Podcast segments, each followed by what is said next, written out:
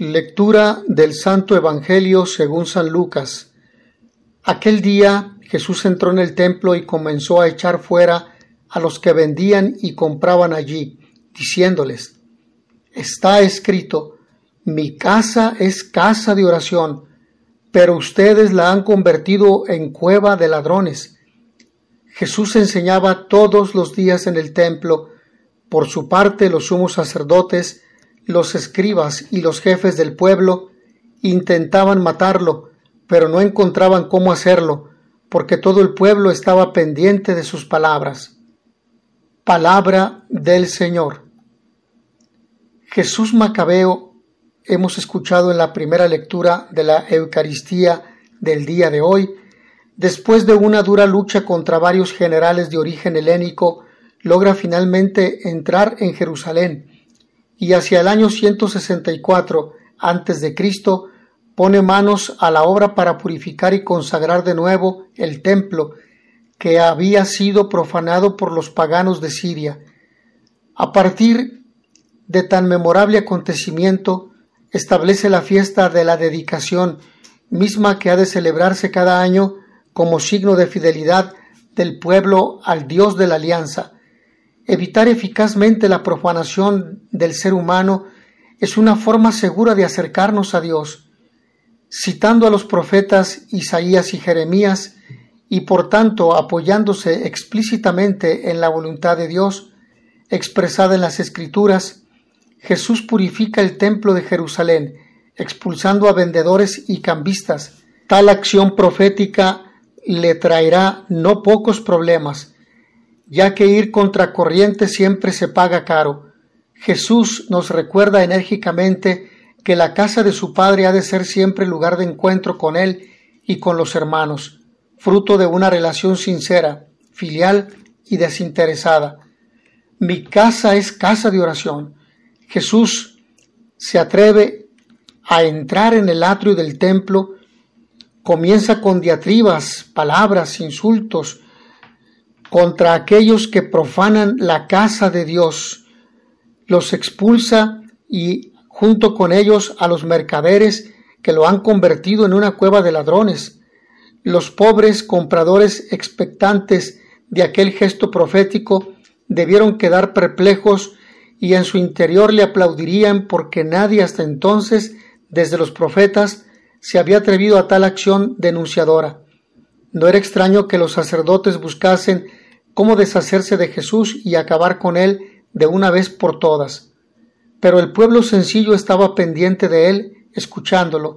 Sí, es cierto, otros profetas habían hecho antes tal denuncia provocativa que a las autoridades sacaba de quicio, convertir el templo en cueva de ladrones cuando debía ser casa del Padre, es una tentación que no deja de hacerse realidad en muchos lugares actuales. A veces parece más un espacio circense que un lugar de oración, recogimiento y acción de gracias. Templo y temple personal van muy unidos. Ya decía el suizo Henry Amiel, tu cuerpo es templo de la naturaleza y del espíritu divino. Consérvalo sano, respétalo, estúdialo, concédele sus derechos. Cuánto maltrato, cuánta muerte de los templos vivos de Dios se produce cada día en los demás de una y mil formas. Curiosamente vemos a Jesús yendo muchas veces al templo, en él predica y ora, pero nunca le vemos ofreciendo sacrificios ni ofrendas. Él bien sabía que cada uno somos templos vivos de Dios, que de vez en cuando necesita reparación, limpieza interior, espacio para la acogida de Dios Padre y de los demás. Él se sabe a sí mismo como templo vivo de Dios, que un día por este y otros muchos gestos destruirán y que su Padre Dios restaurará, resucitará. Pero la tentación sigue ahí, convertir los templos, el nuestro propio también, en lugar de negocio, regresando así a los rituales del Antiguo Testamento, Debemos esforzarnos por luchar hasta superarla tal tentación. El pasaje de hoy nos muestra una cara de Jesús muy sorprendente. Tras haber llorado por Jerusalén, parece contradictorio contemplar un primer momento de ternura y otro de dureza, casi seguidos en el templo. Los sumos sacerdotes, los escribas y notables del pueblo saben muy bien de qué se trata todo esto y quieren quitarlo de en medio, que no les paralice ni boicotee sus negocios. Parece que Jesús se enfada con mercaderes y vendedores, y en parte es así, pero su enfado no viene por su profesión, su enfado no va dirigido a los de fuera del templo, va dirigido a los de dentro. Esto que parece una apreciación sin importancia la tiene y mucha, pues el mensaje que Jesús quiere transmitir va encaminado a cada uno de nosotros. Sí, a cada uno de los cristianos que vamos a visitar el templo, a cada uno de los sacerdotes y religiosos que sirven de manera especial al Señor y a cada uno de los que llevan la iglesia con una responsabilidad mayor y de dirección. El mensaje es único. Mi casa es casa de oración.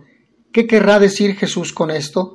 Quizás esté pensando en las personas que muchas veces usamos la iglesia como medio para nuestros intereses, Quizás esté pensando en cada hijo suyo que frecuenta los sacramentos y no se acaba de convencer de que lo importante verdaderamente es servir sin ser visto, sin sacar tajada, sin que nadie lo note. A la iglesia hemos de acudir de puntillas, con la confianza de un niño, pero con un niño que ora, que busca el encuentro verdadero con Dios y no con los hermanos que pueden terminar en negociaciones ajenas al dueño de la casa. La Iglesia indudablemente es un misterio y está llena de humanidad y cuenta con fallos humanos. Con nuestra vida sincera y sencilla y nuestra actitud orante formamos también esa otra iglesia que es la que vale, la iglesia de los santos, la iglesia que es camino de salvación, la Iglesia compañera nuestra en la gran aventura de encontrarnos con Dios, la Iglesia misionera enviada por Cristo.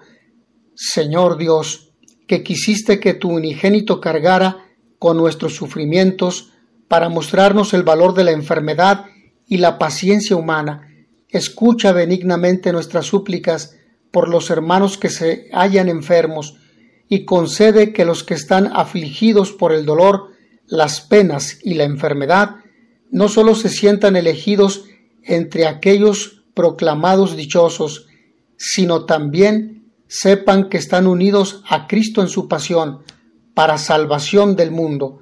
Por Jesucristo nuestro Señor. Amén. Mis hermanos, que a todos ustedes el Señor los bendiga y les dé la paz.